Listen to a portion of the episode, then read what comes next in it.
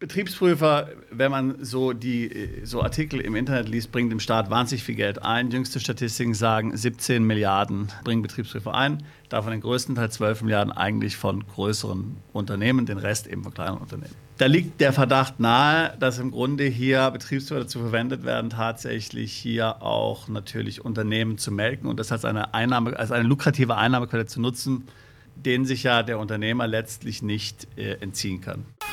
Perspektive Ausland. Der Podcast für Unternehmer und Freiberufler, die es ins Ausland zieht.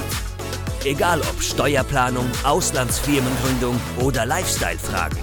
Hier geht's jede Woche zur Sache. Und hier sind deine Gastgeber, Daniel Taborek und Sebastian Sauerborn. So, willkommen bei dieser Folge von Perspektive Ausland. Heute wollen wir hier mal sozusagen den Tisch umdrehen. Denn heute werde ich mal das Vergnügen haben, hier ein Interview zu führen. Und ich werde den Daniel zum Thema Betriebsprüfungen interviewen. Denn der Daniel hat damit sehr viel Erfahrung. Er hat viele Jahre in diesem Bereich äh, gearbeitet.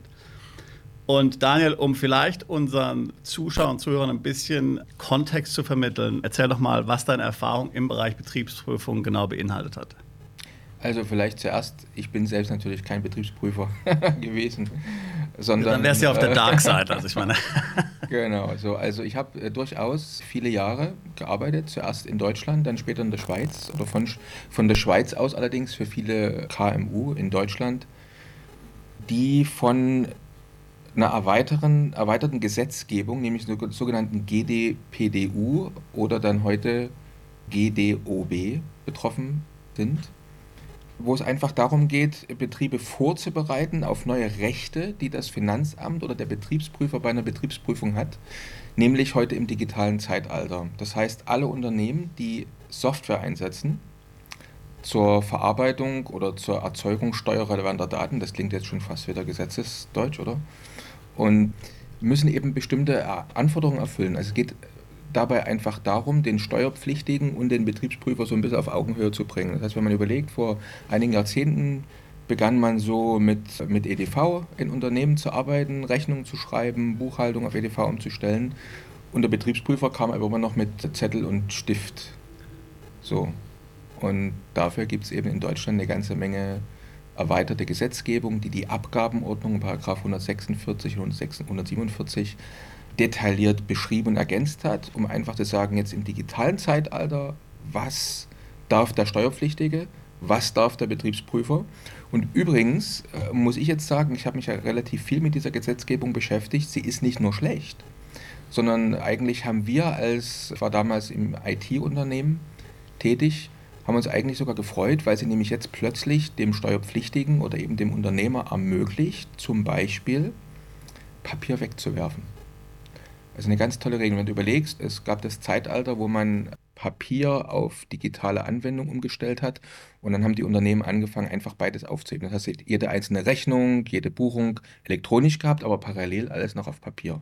Und die neue Gesetzgebung macht also zwei Dinge. Auf der einen Seite erweitert sie die Befugnisse oder regelt die Befugnisse des Prüfers bei einer Prüfung oder die Zugriffsmöglichkeiten des Finanzamts. Auf der anderen Seite ermöglicht es aber eben dem Unternehmen, Papier wegzuwerfen, wenn man sich an ein bestimmtes Rahmenwerk hält. So, und das war mein Job. Du hast ja gefragt, was habe ich da so gemacht? Also wir haben Unternehmen geholfen, auf der einen Seite die gesetzlichen Erfordernisse umzusetzen, auf der anderen Seite aber auch zu wissen, wenn denn jetzt mal der Betriebsprüfer kommt, was darf der denn alles? Und was muss ich dem eigentlich geben? Also damit ich dem Betriebsprüfer auch nicht aus Versehen so viel gebe, weil der Betriebsprüfer hat ja das Recht, Zufallsfunde zum Nachteil des Steuerpflichtigen, den er antrifft, zu verwenden. So, das heißt, wenn du ihm jetzt zu viel gibst, bei Papier ist einfach so, da gibst du ihm einfach die Ordner und die Zettel von den Jahren, die er prüft, oder? Aber wenn er jetzt plötzlich auch äh, in der digitalen Welt prüfen darf, kann es sein, er findet Dinge, die du lieber nie willst, dass er die sieht zum Beispiel E-Mails und so weiter und so fort. Und äh, da galt es einfach, die Unternehmer, zuerst die Geschäftsleitung, dann auch die Fachabteilung zu belehren, wie können sie äh, dort eigentlich dem Unwesen oder Wesen des Betriebsprüfers auch bestimmte Rahmen setzen. Sehr interessant. Wir kommen nachher dann da nochmal auf viele Details zu sprechen. Ähm, jetzt aber, warum wir dieses Gespräch heute führen, ist ja letztlich äh, der Anlass, dass es eine neue Software gibt seitens des Finanzamts. Du hast gerade eben schon gesagt, du hast die Rechte des Betriebsprüfers beschrieben und dass der immer mehr darf. Und mal wieder jetzt darf er mal wieder mehr. Da gab es jetzt eine neue Software, über die wir sprechen wollen. Sprich doch mal kurz was zu dieser neuen Software und vor allen Dingen, wer davon betroffen ist. Genau, also die neue Software heißt Amadeus Verify. Die Software, die Sie bisher auch noch einsetzen, oder im Prinzip seit 2002 einsetzen, heißt übrigens IDEA, müssen wir nachher auch noch drüber sprechen, kommt vom kanadischen Rechnungshof übrigens, die haben die ursprünglich mal entwickelt. Aber jetzt reden wir über eine ganz spezielle Software, Amadeus Verify. Und sie wird ganz speziell zur sogenannten Kassennachschau verwendet. Also es gibt ja verschiedene Betriebsprüfungsarten generell. Die ganz normale Betriebsprüfung, die kennen viele. Dann gibt es eben auch noch die Mehrwertsteuernachschau. Es gibt die äh, Kassennachschau, da geht es in erster Linie um die Bargeldverwendung. So, und da ist es also so, dass seit 2023, seit 1.1., eigentlich nur noch spezielle zertifizierte Kassensysteme eingesetzt werden dürfen. Und wir reden jetzt von Bereichen wie zum Beispiel Restaurants oder so. Zum ja. Beispiel von Restaurants. Vielleicht, dass wir auch nochmal sagen, wovon wir nicht reden. Also noch nicht. Vielleicht ein einfacher kleiner Friseurmeister oder ein kleiner Schrauber, der äh, Autos repariert, ist momentan noch nicht von dieser neuen Gesetzgebung betroffen. Obwohl er Bargeld möglicherweise eine Barkasse auch hat. Das, genau. Also momentan zielt es eben mehr wirklich auf größere Gesellschaften, größere Unternehmen, zum Beispiel im großes Restaurant oder Restaurantketten hin, äh, wo natürlich auch entsprechende Bargeldmengen äh, bewegt werden können. Äh, manche sagen, es ist eine erweiterte Maßnahme, um generell vielleicht auch Bargeldbenutzung unattraktiv zu machen. Ich sehe das jetzt persönlich nicht so. Man hat einfach festgestellt, übrigens auch schon mit der alten Prüfungssoftware, dass überall dort, wo viel Bargeld bewegt wird, übrigens gehört auch eine große Eisdiele äh, beispielsweise dazu, dass dort eben der Steuerpflichtige, weil er eben so viel Bargeld bewegt, auch leicht dazu geneigt ist, mal ganz salopp gesagt, mit zwei Portemonnaies zu äh, kassieren. Eins in der linken Hosentasche, eins in der rechten Hosentasche. Und die alte Software war da schon relativ clever. Die IDEA-Software, die ich schon ganz kurz erwähnt hat, hatte, da hat man noch keinen Zugriff direkt auf die Kassensysteme gehabt, aber man hat sich beispielsweise vom Steuerpflichtigen, nehmen wir mal jetzt eine Eisdiele, hat man sich jetzt die Umsätze der zwölf Monate reingeladen. Wir kommen nachher noch dazu, wieso der Betriebsprüfer das überhaupt darf und wie das überhaupt geht. Aber jedenfalls, der Betriebsprüfer kommt mit seinem Notebook, lässt sich die kompletten Buchhaltungsdaten geben und ist mit der alten Software, schon mit der IDEA-Software in der Lage gewesen, sich jetzt die Daten vom deutschen Wetterdienst runterzuladen und sozusagen das Wetter also die Anstiege, es wird warm, es wird kalt, mit den Umsatzanstiegen und Abflachungen zu vergleichen und hat dann plötzlich gesehen, Moment mal, also hier gab es eine Woche, da äh, war es 10 Grad wärmer, es hat auch nie geregnet. Eigentlich hätte dann dieser Eisdielenbesitzer viel mehr verkaufen müssen, aber er hat weniger verkauft. So, da liegt doch die Vermutung nahe, dass da mit zwei Portemonnaies gearbeitet worden ist und einfach Bargeld unterschlagen worden ist durchaus eigentlich aus meiner Sicht auch ein legitimes Ansehen, weil letztendlich soll ja alles mit, mit rechten Dingen zugehen. Aber interessant ist eben, dass der Betriebsprüfer mit Software, also mit elektronischen Mitteln das jetzt machen kann, relativ schnell, mit ganz, ganz wenig Aufwand. Er kann noch ganz andere Sachen machen, abgesehen davon. Und jetzt würde er halt reingucken, würde er zum Beispiel sehen, okay, in, der, in den zwei Wochen war der im Krankenhaus, ne? zum Beispiel, also er fragt jetzt den Steuerpflichtigen oder hat Betriebsferien gehabt, dann ist das okay. Aber wenn da im Prinzip voll Geschäftsbetrieb war, da stimmt was nicht. Und dann geht er halt rein in die Tiefe, guckt sich zum Beispiel in dem Fall noch die Materialeinkäufe an, also wie viel Material wurde eingekauft und so weiter und so fort und ist dann durchaus in der Lage, eben äh, im Verdachtsfall Umsatz zu schätzen. Übrigens nicht nur für, dieses, für diesen einen Monat und auch nicht nur für dieses eine Jahr. So, das war schon die alte Software. Das kann die bestehende das war die Software. Alte Software. Ja, also so. Was kann jetzt die neue Software? Die neue das Software, klingt ja schon alles ziemlich, äh, wie soll genau. ich sagen, beängstigend. Ja. Ja, Was kann die neue Software? Beängstigend, aber man muss einfach mal sagen, es ist halt auch auf dem, auf dem Up-to-Date. Ne? Also Ja. der, der Betriebsprüfer wird im Rahmen dieser erweiterten Gesetzgebung der Abgabenordnung, Paragraph 146 und 47, oder eigentlich der Detaillierung dieser beiden Paragraphen, einfach auf Augenhöhe des Steuerpflichtigen gebracht. Das ist einfach der Sinn. Und vielleicht trotzdem noch mal ein bisschen ein Beispiel aus der alten Welt äh, zu sagen, um einfach die Awareness auch von den Zuhörern zu schaffen. Im Prinzip früher war es ja so, also ich habe jetzt meine, meine Rechnung erzeugt, ausgedruckt mit dem Computer und habe das in meinen Ordner abgelegt. Und der Betriebsprüfer hat eben diesen Ordner. Sich angesehen. Ganz früher, ich weiß nicht, ob du dich auch noch entsinnen kannst, also ich kann mich da noch entsinnen, haben wir also Rechnungen, äh, ich habe meine erste Rechnung auch noch mit der Schreibmaschine geschrieben, als kleiner Jungunternehmer. Und ich hatte auch noch Stempel, sowas gibt es ja heute noch gar nicht. So hat eine Rechnung geschrieben, hat man die gestempelt, hat man die un äh, unterschrieben und so weiter. Also eine Rechnung sah wirklich aus wie eine Rechnung. Wenn du heute eine Rechnung mit dem Computer ausdruckst, oder mitunter drucken sich ja Kunden heute ihre Rechnung selbst aus als, als PDF, dann äh, sieht das einfach aus wie ein Schwarz-Weiß-Zettel. Mhm. Ne? Früher hat man übrigens noch, ich weiß nicht, auch daran wird sich noch entsinnen, früher hat man sich Firmenkopfbögen gedruckt. Dann ist man ja, in die Druckerei gegangen, hat sich Briefbögen gedruckt, oder? Und jetzt hat man das Logo vielleicht auch alle, alle zwei, drei, vier Jahre geändert. Jetzt war es eigentlich fast unmöglich, äh, Rechnungen nochmal nachträglich, nach, wenn jetzt der Betriebsprüfer kam, vielleicht fünf, sechs Jahre später, oder? Hat es ein anderes Logo, hat es alles anderes Briefpapier, konntest du eigentlich nicht mehr irgendwie schnell was produzieren, oder? Mhm. Heute ist es so, du weißt, der Betriebsprüfer kommt nächste Woche und dann gehst du nochmal selber alles schnell durch und sagst, oh, da ist noch irgendwie fehlt ein Vertrag zum Beispiel. Muss auch mit Photoshop rangehen. Ja, zum Beispiel. Und dann äh, wissen, das ist, das hat, das ist eigentlich die, der Grund, weshalb es dazu geführt hat, dass man auch diese, diese Gesetzesdetaillierung da in Erweiterung geschaffen hat. Dann hat man den Betriebsprüfer schnell noch irgendwie vielleicht ein paar Tage äh, vorher die Papiere erzeugt der Betriebsprüfer kam früher und hat da irgendwie einen Vertrag von vor fünf Jahren gesehen, weil der riecht ja noch nach Ozon. Ne? Also er wusste ganz genau, der ist eigentlich gestern ausgedruckt worden. Ne? Und also ich habe ja mit vielen solchen Unternehmern äh, Gespräche geführt und die haben dann erzählt, ja, ja, wir haben es also dann auch so gemacht, wir haben also dann, äh, haben die, die, die, was wir nach, schnell nach ausgedruckt haben und auch schnell geschrieben haben, Verträge und was auch immer, was wir gesehen haben, was wir nie haben und er wollte das bestimmt sehen übrigens auch teilweise im Verlauf einer Betriebsprüfung kommt ja, dass der Betrieb, Betriebsprüfer dann kommt und sagt, ich hätte gerne nochmal äh, zu dieser Rechnung hätte ich gerne mal einen Auftrag und hätte ich gerne Bestellung dazu, wie auch immer.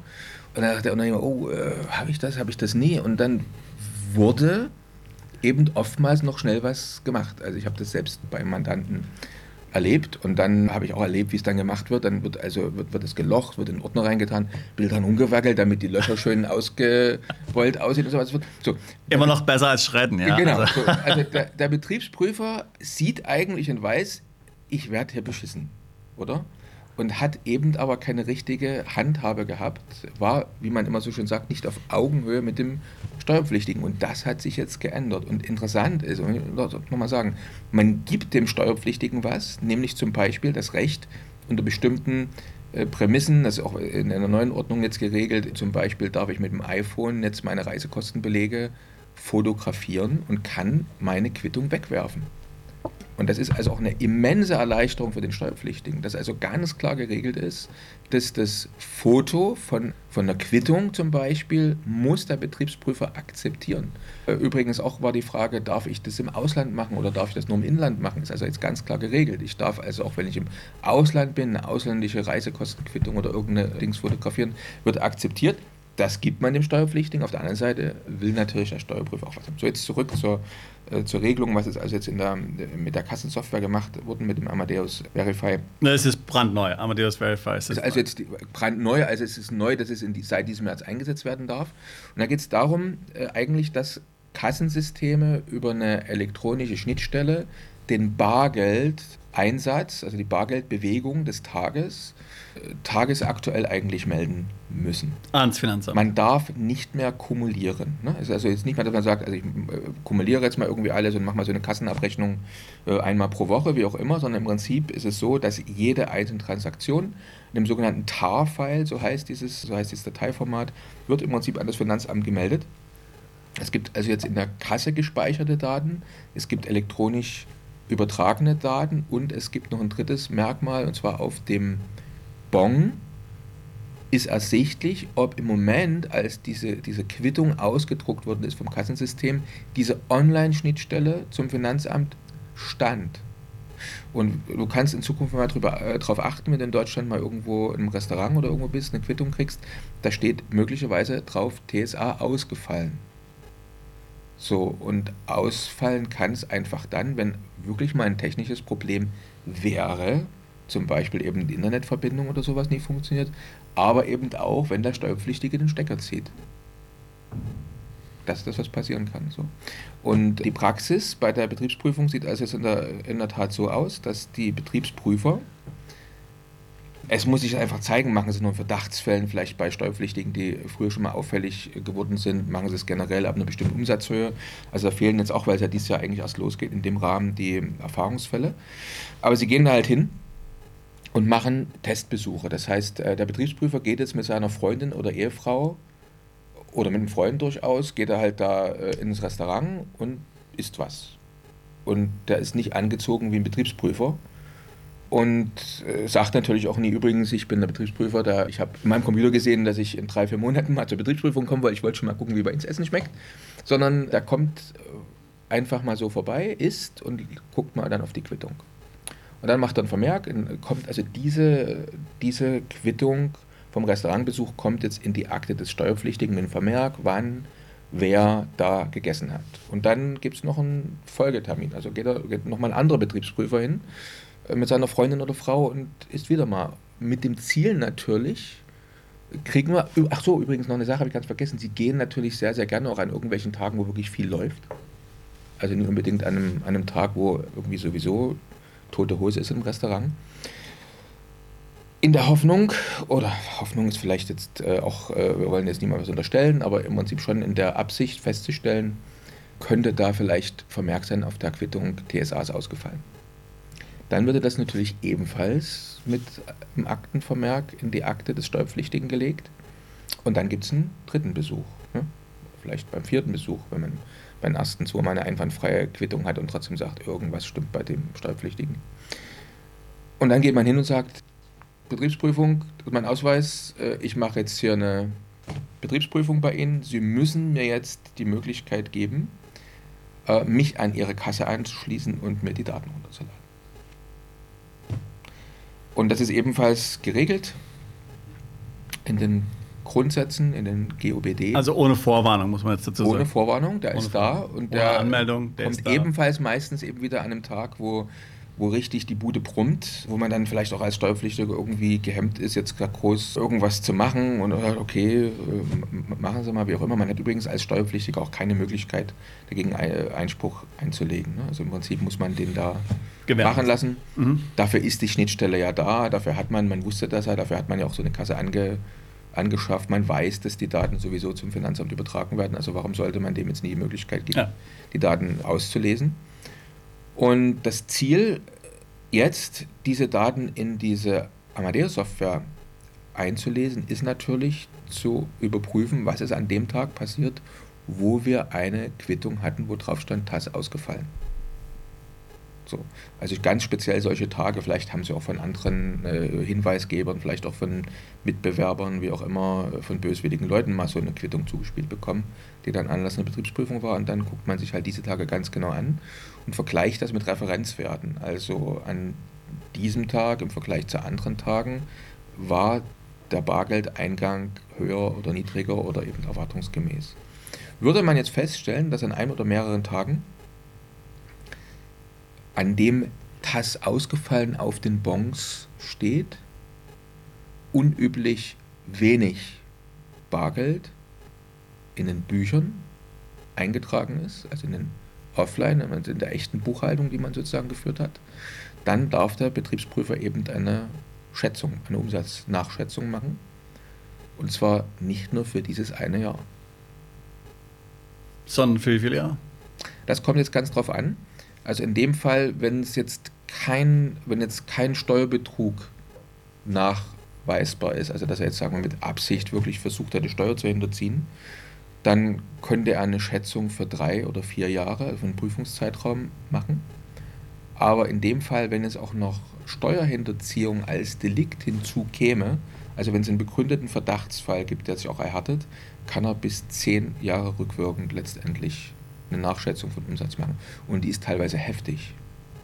Jetzt grundsätzlich zu dem Beispiel, was du jetzt, von dem du gerade eben berichtet hast. Also man sieht ja den Trend, äh, zumindest zum, zum Beispiel hier in UK und auch in anderen Ländern, dass es zunehmend Unternehmen gibt, Restaurants, die jetzt bargeldlos operieren, wo du nur noch mit Karte bezahlen kannst.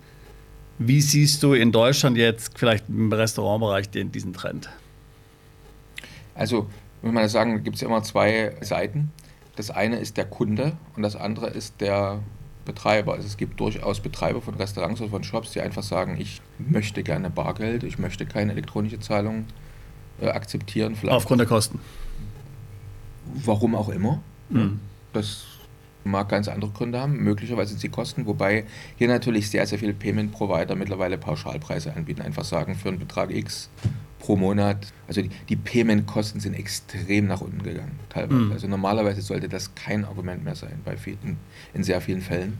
Ja, und Vergleich mit dem, mit dem Ärger, wenn so eine Betriebsprüfung jetzt neuerdings dann zusätzlich noch machen wird, ja, würde man sich vielleicht doppelt überlegen. Ja. Es geht ja letztlich dann, ich meine, der Staat ist ja froh, wenn du es elektronisch machst, weil dann ist ja sowieso alles einsehbar, ist ja ganz klar. Ja. Also das heißt, da wird ja eher noch der Druck, ich, ich frage mich jetzt gerade, sind solche Maßnahmen nicht vor allen Dingen im Grunde genommen implementiert worden, um weiter den Druck in Richtung bargeldlosen Zahlungsverkehr zu erhöhen? Na, also ich, das wird manchmal kolportiert, aber ich glaube es persönlich nie. Letztendlich geht es wirklich darum, die Möglichkeiten, Steuern zu hinterziehen oder Steuern zu optimieren, in Verbindung mit Zahlungsströmen einfach zu, zu blockieren und zu verhindern. Und auf der anderen Seite eben einfach die Prüfungsmöglichkeiten zu vereinfachen und natürlich auch zu beschleunigen. Also man kann natürlich in dem Fall, wenn man, wenn ein Prüfungsvorgang, wenn eine Betriebsprüfung viel, viel schneller geht. Also ich erinnere mich an Fälle, an Mandanten, da habe ich auf dem Parkplatz Parkplätze gesehen, da stand von mir aus CEO und dann stand was weiß ich, Hauptbuchhalter und daneben stand Betriebsprüfer. und es lag einfach daran, dass, da, dass die Unternehmen so groß sind, dass da einfach fast zwölf Monate im Jahr immer irgendeine Betriebsprüfung im Haus war. Also eine Betriebsprüfung dauert ja, ich sage mal, beim kleinen Unternehmen vielleicht drei, vier Tage, beim etwas größeren Unternehmen vielleicht zwei bis drei Wochen. Aber es gibt auch Unternehmer, da, äh, Unternehmer, da dauert eine einfache Betriebsprüfung äh, schon mehrere Monate. Ja. So, und dann kommt vielleicht nach einer normalen Betriebsprüfung kommt nochmal eine Nachprüfung, kommt nochmal eine Umsatzsteuernachschau oder kommt nochmal eine ganz andere Prüfung, ne? gerade wenn man jetzt im Außenhandelsverkehr tätig ist und Zollverkehr auch noch hat. Ne? Da gibt es auch, auch spezielle Prüfungen, die noch kommen können. Und da gibt es große Konzerne, da ist immer ein Betriebsprüfer im Haus. So, und man will einfach diese Betriebsprüfungszeiträume natürlich drastisch verkürzen. Das ist natürlich weniger Belastung. Äh, jetzt mal muss ich auch mal eine Breche für diese technischen Möglichkeiten, ist weniger Belastung auch für den, für den Steuerpflichtigen selber. Weil ja. meine, wir sind ja froh, wenn der Betriebsprüfer vielleicht nach ein, zwei, drei Tagen wieder, wieder raus ist, weil das bindet mir Personal, das bindet mir Zeit. Und dann könnte man sagen, wenn ich eigentlich meine Buchführung im Griff habe, wenn ich mich im Rahmen der steuerlichen Optimierungsmöglichkeiten bewege, die sowieso legal sind, dann soll er seine Software bringen, soll die elektronische Prüfung machen und ist wieder weg. Ich habe mal im Kopf so eine Statistik gemacht, ja, ohne jetzt, die ist jetzt nicht wirklich hier empirisch, aber einer der wichtigsten Gründe, warum Mandanten Deutschland verlassen, ins Ausland umziehen, ist dieser Wunsch, nicht mehr diesen ganzen Ärger mit dem Finanzamt zu haben. Und damit wird halt vor allen Dingen auch das Thema Betriebsprüfung gemeint. Denn man muss ja wissen, in den meisten Ländern gibt es ja keine Betriebsprüfungen. Ja, also zum Beispiel jetzt in UK, wo ich jetzt hier persönlich die Kanzlei habe seit 2006, habe ich noch keine einzige Betriebsprüfung erlebt. Ja, mit buchstäblich tausenden Mandanten. Also, jetzt muss ich relativieren. Natürlich gibt es Umsatzsteuer-Sonderprüfungen laufend. Erst letzte Woche wieder drei. Ja. Aber da schickt man denen die Sachen per E-Mail zu, schickt denen die Kontoauszüge, schickt die Buchung, die schauen das dann an. Und natürlich, wie es immer so ist bei Umsatzsteuer, Oftmals gibt es da dann Dinge, die sind dann, werden hier natürlich dann moniert, die müssen dann verbessert werden, müssen korrigiert werden. Oftmals einfach kleine Dinge natürlich, aber ansonsten kann man eigentlich sagen, gibt es in UK keine Betriebsprüfung. Natürlich, wenn hier der Vorwurf im Raum steht, dass man hier systematisch Steuern hinterzogen hat äh, oder anderweitig kriminell ähm, agiert hat, dann werden natürlich äh, Prüfungen dann organisiert. Aber routinemäßige Prüfungen gibt es keine. Das gleiche in den USA natürlich auch. Oder in vielen anderen äh, Ländern ganz genau das Gleiche. Ja. Interessanterweise, wenn ich besonders aggressiv fand bei Betriebsprüfungen, haben wir schon mal eine Podcast-Folge dazu gemacht, sind die Iren. Ja, also die sind mindestens genauso schlimm wie die Deutschen. Aber wie gesagt, einer der wichtigsten Gründe ist natürlich äh, für viele Deutschland zu verlassen, weil man eben sich diesem ganzen Ärger nicht mehr aussetzen will. Es gibt ja tatsächlich Leute, die zerreiben sich da. Ja am Finanzamt mehr oder weniger. Die haben da laufende Ärger mit dem Finanzamt und irgendwann wollen sie einfach nur noch weg. Jetzt gibt es ja viele bei unseren Zuhörern hier, die natürlich schon gestandene Unternehmer sind. Die sind auch da in gewisser Weise leid geprüft. Aber eben, es gibt auch einige, die relativ neu sind oder die sich überlegen, erst ein Unternehmen zu gründen und die das Thema Betriebsprüfung zwar, äh, sage ich jetzt mal so, äh, kennen und, und wissen, dass es eine solche Betriebsprüfung gibt, aber jetzt selbst nicht einschätzen können, wie oft diese passiert, was da genau passiert, wie kritisch das ist, was das für Folgen haben kann und so weiter und so fort. Du bist jetzt jemand, der in dem Bereich sehr viel Erfahrung hat. Erzähl uns doch mal, wenn ich jetzt ein Unternehmen gründe, heute, wann muss ich damit rechnen, dass eine Betriebsprüfung kommt? Wen betrifft es möglicherweise nicht? Was passiert da? Wie läuft sowas ab? Also eine gute Frage. Also im Jahr 2020 beispielsweise hat es in Deutschland 1,8 Prozent der in Deutschland ansässigen Unternehmen getroffen. Das klingt jetzt natürlich extrem wenig. Ne? 1,8 Prozent der Unternehmen äh, Betriebsprüfung. Das war doch Pandemie ja sowieso, äh, oder? so, also auf der anderen Seite ist es, es ist eben sehr, sehr abhängig davon, wie groß ist das Unternehmen. Also man sagt jetzt so ein mittelgroßes Unternehmen, das trifft es eigentlich so alle vier bis sechs Jahre. Größere Unternehmen oder prädestinierte Unternehmen trifft es so alle drei bis vier Jahre. Aber es gibt auch Unternehmen, die 20 Jahre Ruhe haben und eben äh, nach 20 Jahren erst mal eine Betriebsprüfung kommt.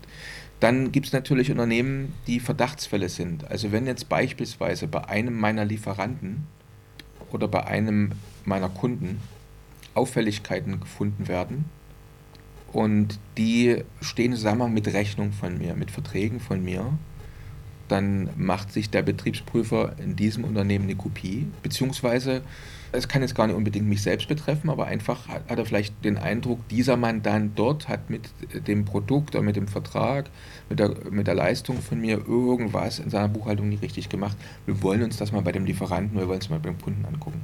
Also sprich, ich kann dort völlig unbeabsichtigt und unschuldig auch natürlich so, nehmen wir mal an, ich wäre im 20-Jahres-Raster, kann ich plötzlich halt in, in, äh, kann ich nach drei, vier Jahren, ich habe ein Unternehmen gegründet, nach drei, vier Jahren kommt die Betriebsprüfung. Das kann einfach passieren. Damit muss ich rechnen. Aber ansonsten, ja, vier bis sechs Jahre sollte man rechnen, äh, meldet sich dann mal der Betriebsprüfer beim, bei einer mittleren, mittelgroßen GmbH, bei einer Gesellschaft, jetzt nicht unbedingt beim Friseurmeister vielleicht. Außer, muss man wieder sagen, solche Unternehmen eben, die prädestiniert für Steuerhinterziehung sind, also wo sehr viel Bargeld fließt, ne? mhm. Also wiederum Bargeld, hier ein großes Problem. Dort, wo Möglichkeiten, wo es relativ einfach ist, äh, Steuern zu hinterziehen, hinterziehen, diese Branchen sind natürlich einfach häufiger im Fokus.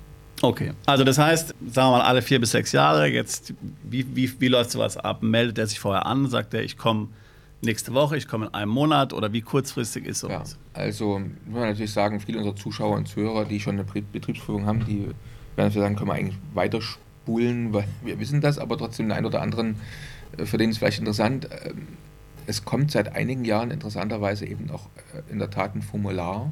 Es kommt eine Ankündigung der Betriebsprüfung und es kommt auch ein Formular, das ich ausfüllen muss, wo ich unter anderem die Software, die ich zur Verarbeitung oder zum Erzeugen steuerrelevanter Daten verwende, angeben muss, mit Versionsnummer, mit Update und so weiter und so fort, was durchaus auch in einigen Fällen, ist nicht in allen, aber dazu führen könnte, dass man Betriebsprüfer schickt in das Unternehmen, die sich auch mit diesen Softwarelösungen auskennen könnten, ne, beispielsweise.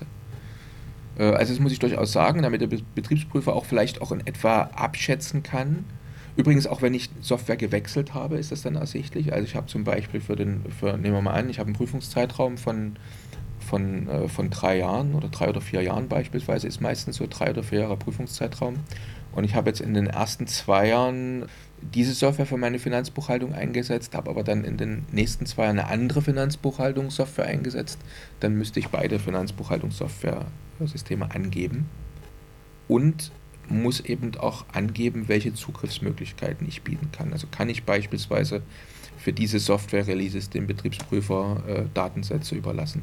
Das ist natürlich jetzt für alle neuen Software-Systeme sowieso Usus, also das macht jedes Software-System mittlerweile.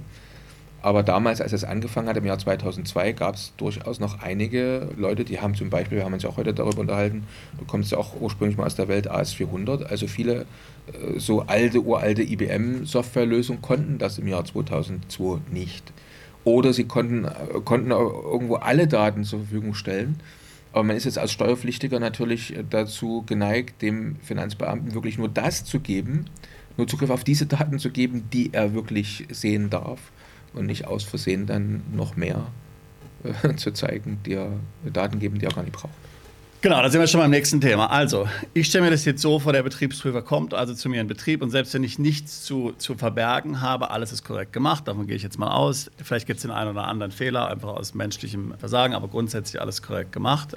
Ich will ja dennoch also keine schlafenden Hunde wecken. Ich will ja zum Beispiel jetzt hier nicht, dass der Betriebswirt jetzt irgendwelche Sachen findet, die eigentlich mit dem eigentlichen Prüfungszeitraum zum Beispiel nichts zu tun haben, oder dann sagt, ah, das sieht interessant aus, könnte ich auch noch dieses oder jenes Jahr und diese Sache oder jene Sache prüfen. Also da muss ich gleich mal sagen, also er kann den, den Prüfungszeitraum nicht einfach äh, erweitern. Also in dem Fall, wenn er einen Prüfungsauftrag hat für eine bestimmte Anzahl von Jahren, kann er jetzt nicht so ad hoc entscheiden, ich prüfe es einfach mal noch zwei, drei Jahre mehr. Also das okay. zum Beispiel passiert nicht, aber okay. er könnte sich zumindest Vermerke machen, ja. Dokumente rausziehen und sich das vornehmen zu tun. Ja. So, jetzt kann man sich vorstellen, der eine oder andere, wenn er das erste Mal macht, ist vielleicht ein bisschen nervös, ja, äh, und ist vielleicht geneigt dazu, auch überbehilflich zu sein. Es gibt ja immer so beim Start dann so die, die oftmals so die Haltung, dass man jetzt versucht, äh, zu viel im Grunde auch zu geben und zu helfen und so weiter und so fort. Ähm, was muss ich denn jetzt tun als Unternehmer, um zu sagen, okay, ich will natürlich hier voll gesetzeskonform agieren. Ich will dem alle Informationen geben, die ich geben muss, aber eben nicht mehr. Bietet da die Software verschiedene Zugriffslevel. Was, was muss ich da, an was muss ich mich da halten, an welche Regeln? Ja, generell ist so, dass der Betriebsprüfer drei verschiedene Zugriffsarten hat. Das ist der sogenannte unmittelbare Zugriff. Also viele, äh, inzwischen haben es ja viele gelernt und viele wissen, dass das so ist, aber das war auch schon ein Lernprozess für die Unternehmen, dass sie einfach akzeptieren mussten, der Betriebsprüfer hat jetzt per se, per Gesetz das Recht, sich an meine Software zu setzen. Also Betriebsprüfer kann durchaus verlangen, ich möchte mich an die Buchhaltungssoftware setzen. Ich weiß auch, wie das geht, keine, äh, keine Sorge. Ich kümmere mich selbst, sagt er. Äh, er kann einen Arbeitsplatz verlangen mit Zugriff auf die Daten der prüfungsrelevanten Zeit. So, und jetzt ist eben wichtig, dass ich als Unternehmer in der Lage bin, in meiner Software dem Prüfer einen, einen, einen User einzurichten, der eben auch wirklich nur ihm Zugriffsmöglichkeiten gibt auf den Prüfungszeitraum und nur auf die Dokumente und die Daten, die er verlangt. Weil ansonsten so. könnte er irgendwas anderes finden. Das wäre der, wär der erste Punkt. Ne? Äh, viele denken jetzt zum Beispiel und sagen, sind immer ganz schockiert gewesen, wenn wir sie dann beraten haben und gesagt haben, übrigens, wenn er verlangt, sich an dein Outlook, an deine E-Mail-Software zu setzen, kannst du erstmal auch nie verneinen. Du kannst aber äh, dafür sorgen, dass, äh, und das müsstest du dann auch dokumentiert haben in deiner sogenannten Verfahrensdokumentation, das habe ich vorher noch gar nicht erwähnt, dass also im Prinzip auch ein Betriebsprüfer äh, verlangen kann, die sogenannte Verfahrensdokumentation zu sehen. Das ist ein Dokument, was jedes Unternehmen auch mittlerweile haben muss, wo es einfach dokumentiert für alle steuerrelevanten Prozesse im Unternehmen, wie laufen die ab und wo wird wann welche Software eingesetzt. Und wenn jetzt zum Beispiel festgelegt und dokumentiert ist, dass E-Mails, die einen Bezug haben zu irgendeiner Anbahnung, Abwicklung oder Rückgängigmachung eines Geschäftsvorfalls, so E-Mails, die dazu gehören, werden eben in irgendeiner Art und Weise separiert gespeichert, dann muss ich ihnen nicht Zugriff geben an mein persönliches Outlook. Wenn es jetzt aber jetzt zum Beispiel so wäre, dass äh, alle vertrieblichen und also alle, alle E-Mails, die zur Anbahnung eine, einer Bestellung oder die zur Abwicklung eines Auftrags, wenn die in meinem persönlichen E-Mail-Account wären und gemischt mit allen anderen, mit aller anderen Korrespondenz und ich habe das nie getrennt und ich habe keine andere Möglichkeit auf E-Mails zuzugreifen, ne? dann äh, hätte der Betriebsprüfer das Recht, sich an mein Outlook zu setzen. Und das gilt letztlich für alle Systeme. Also auch wenn ich zum Beispiel jetzt Salesforce habe oder irgendwas anderes, was jetzt möglicherweise relevant ne? wäre, genau. alles, was auf ja. dem Computer drauf ist, ja. Darf der Betriebsprüfer nutzen, außer oder beziehungsweise wenn ich, äh, wenn ich das irgendwie steuern will, dann muss ich dafür sorgen, dass es nur das die Betriebszeit Genau so ist das. Ne? Also Aber ansonsten kann er alles anschauen. Wiederholt nochmal die Definition. Alle, alle Dokumente in Papier oder elektronischer Form, die zur Anbahnung, Abwicklung oder Rückgängigmachung irgendeines Geschäfts Geschäftsprozesses mit steuerlichem Bezug dienen und führen, die muss ich oder dafür muss ich dem Betriebsprüfer Zugriffsrechte, Zugriffsmöglichkeiten einräumen. Und idealerweise separiere ich das eben. So, das war jetzt der, der erste Punkt. Du hast ja gesagt, was, äh, äh, was mache ich jetzt am besten, was, oder was bin ich verpflichtet zu tun. Das zweite ist, der Betriebsprüfer hat das sogenannte Z2-Zugriffsrecht. Das heißt, er hat, die, hat das Recht, sich so, sogenannte mittelbare Zugang zu, äh, zu den steuerrelevanten Systemen oder zu den Daten, mit denen steuerrelevante Daten verarbeitet und erzeugt werden. Das heißt, ich habe jetzt zum Beispiel ein SAP Business One oder ich habe ein, ein Datev, Buchhaltungssystem, was auch immer. Und der kann jetzt verlangen, ich möchte jetzt gerne morgen mal ein paar äh, Dinge suchen und mir anschauen im System. Ich brauche einen Mitarbeiter, der sich mit dem System auskennt. Und dann setzt er sich eben daneben und sagt, äh, ich suchen Sie mir bitte mal folgende, folgende fünf Rechnungen raus. Zeigen Sie mir die bitte im System, ich möchte die sehen. Ja? Oder drucken Sie sie mir jetzt aus.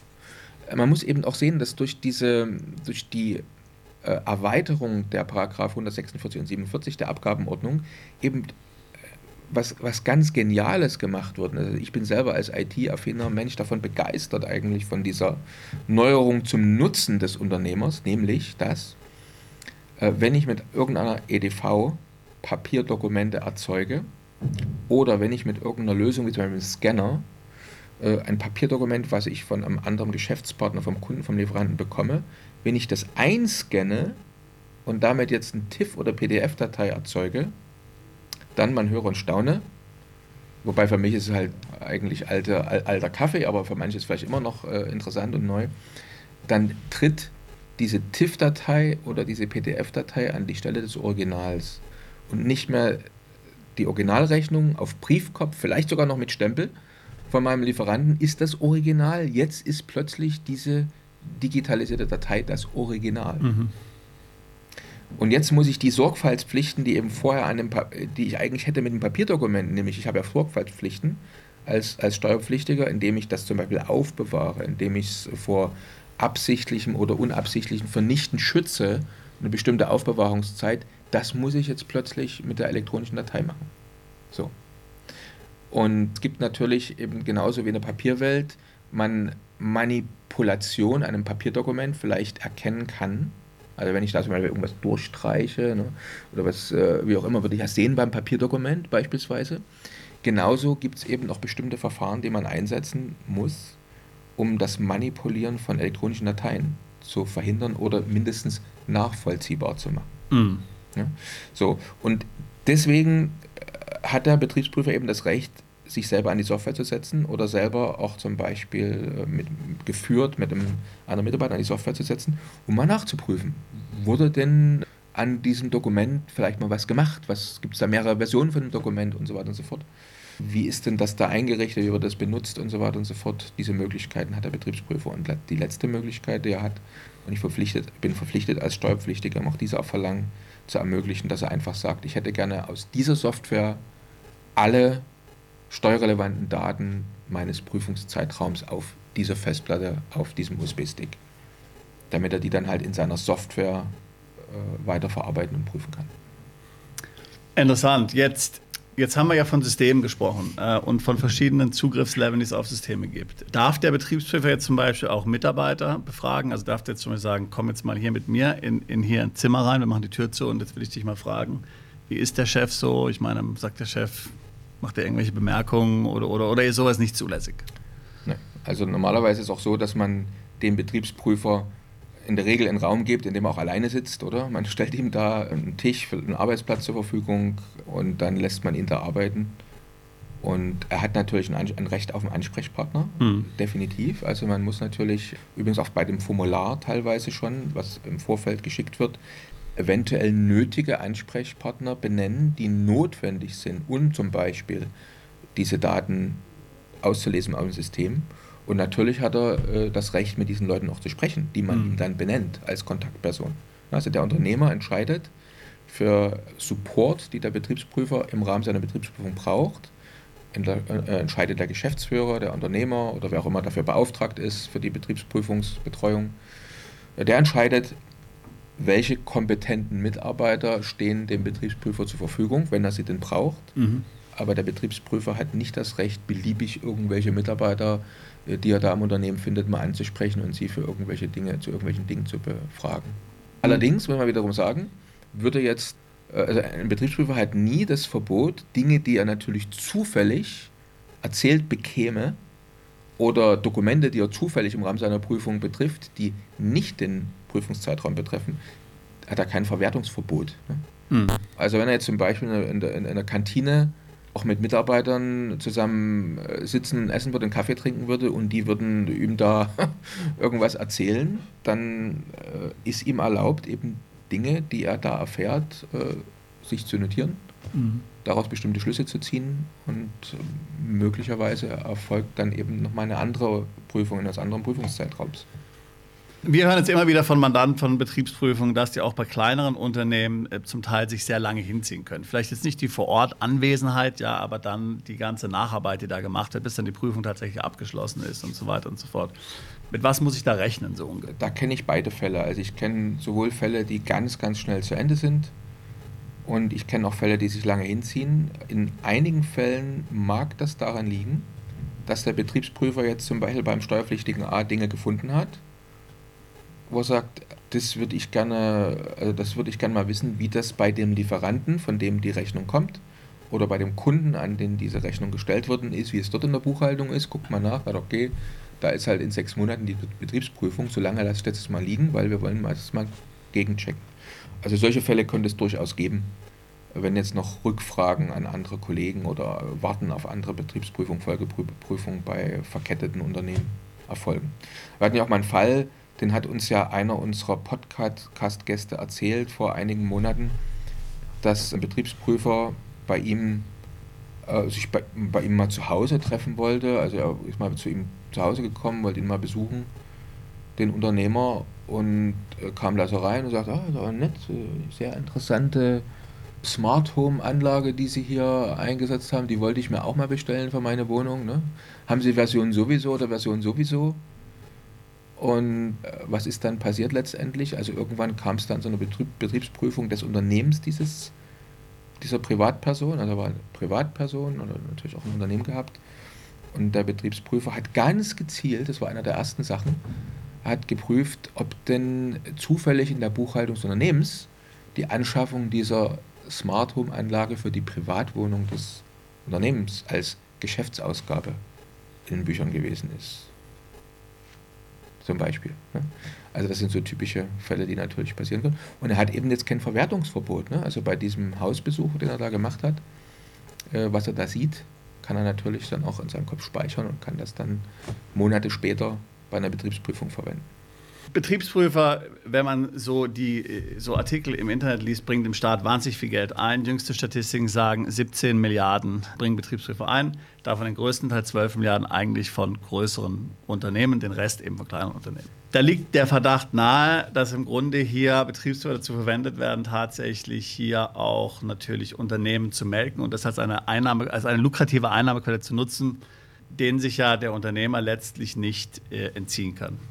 Ist, ist das, teilst du diese Meinung? Also das ist eine Frage, ob ich die Meinung teile. Also ich habe natürlich diese Frage mehrfach äh, Mitarbeitern des Bundesfinanzministeriums gestellt, bei so bestimmten Tagungen, die man da besucht hat, gerade wenn es um, um Schulungen ging zu diesen, zu diesen Gesetzgebungen und zur Anwendung derselben. Und du kannst dir wahrscheinlich denken, wie diese Frage immer wieder beantwortet wurde. Ne? Nein, es gibt keine Quote. Nein, wir setzen unsere Betriebsprüfer nicht unter Druck, wir, ähnlich wie so ein Verkäuferteam da sozusagen, irgend so Sales Company, die dann vielleicht auch so ein, so ein äh, wöchentliches Scoring macht, wer hat da mehr verkauft und weniger verkauft.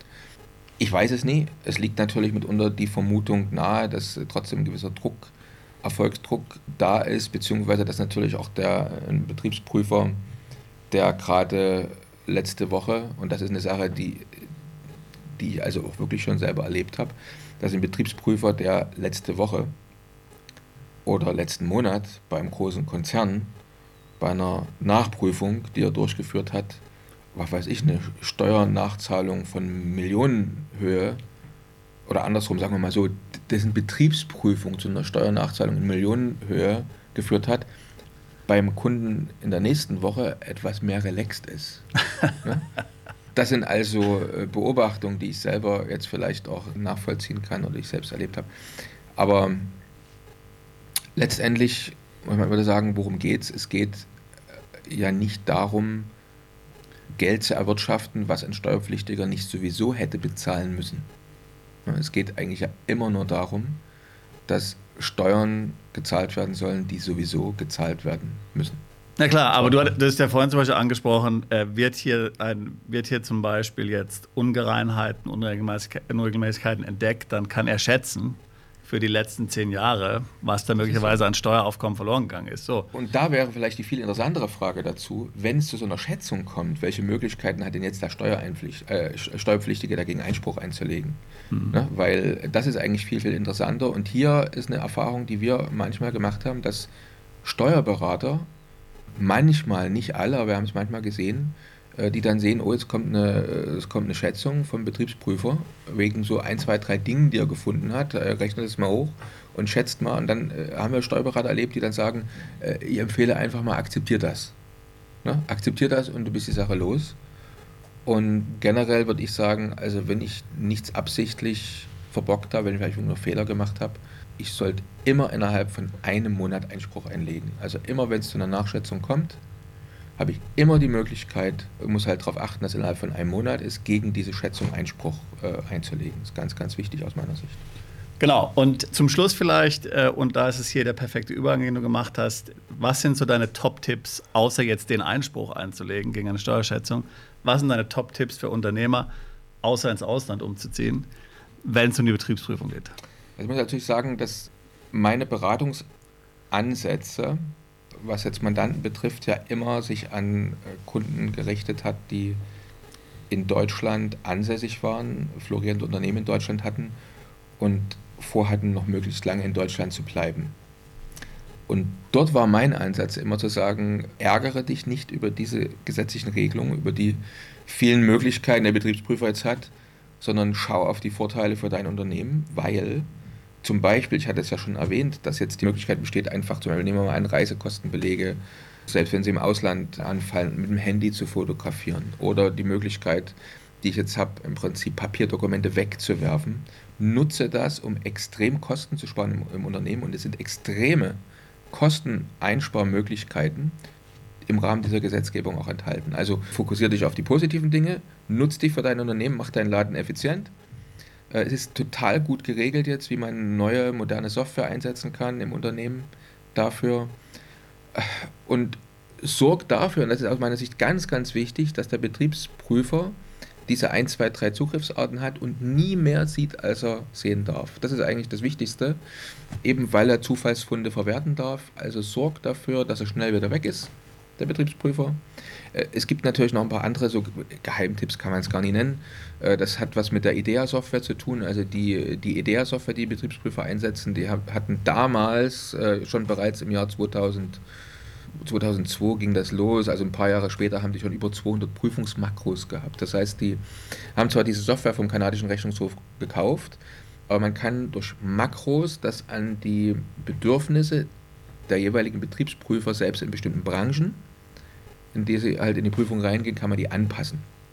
Und das ist einfach so, dass Betriebsprüfer alles das, was sie üblicherweise durch harte Arbeit beim Durchwühlen von Papierbelegen hin und wieder mal gefunden haben, das können die da einfach in ihre Prüfungsmakros hinterlegen, laden dann diese Z3-Daten ein und erfindet das. Zum Beispiel solche, sowas wie Geschenk. Ne? Stell dir vor, du machst in deiner, hast früher in deiner Buchhaltung irgendwas eingebucht und hast mal irgendjemand was geschenkt und er hat in der Buchhaltung äh, einfach reingeschrieben 200 Euro irgendwie Geschenk. Ne?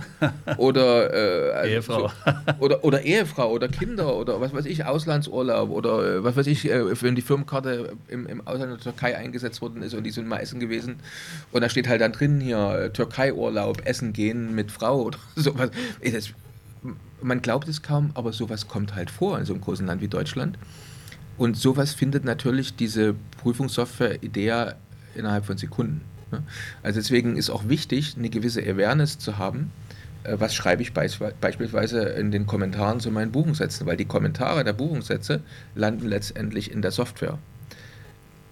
Dort einfach Klarheit zu schaffen im eigenen Unternehmen, einfach zu wissen, das ist ganz, ganz wichtig für einen Unternehmer, er muss wissen, jeder Geschäftsführer aus meiner Sicht sollte wissen, welche Daten welcher meiner Softwareprodukte landen letztendlich, weil ich dem die geben muss, auf dem Laptop, auf dem Notebook des Betriebsprüfers.